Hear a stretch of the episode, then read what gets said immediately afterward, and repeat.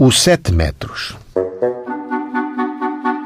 O comandante da secção fiscal foi informado que o contrabandista António de Jesus Marmeleiro, vulgo o sete metros, ocultava em sua casa mercadorias descaminhadas ao pagamento dos respectivos direitos, pelo que, acompanhado de duas praças, as únicas que se achavam disponíveis por o restante pessoal se encontrar em serviço no campo, havendo absoluta necessidade de proceder ao serviço somente com aquelas praças para assim garantir o interesse da fazenda, fui também acompanhado de Eloy da Silva Ferreira, cabo de polícia, por não se encontrar nesta localidade o regedor.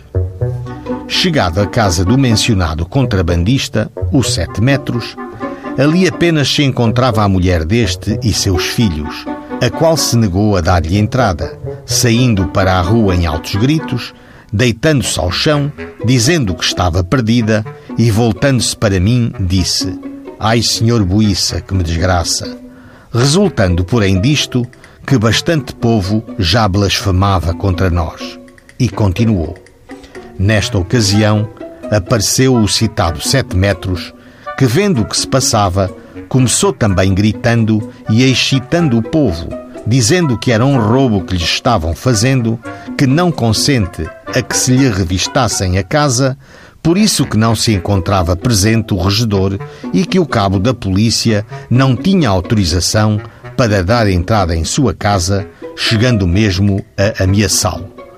Como o cabo de polícia se amedrontasse não só por ter sido ameaçado, mas também por ver já a atitude agressiva do povo, que já soltavam gritos, vamos a eles, e não hão de passar revista, retirou-se, abandonando por completo o serviço.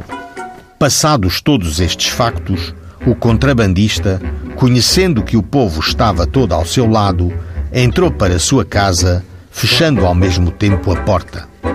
O referido Buíça, comandante da secção fiscal, participou a Vossa Senhoria que, em vista da atitude agressiva do povo e para evitar conflitos de parte a parte, se retirava sem realizar o serviço.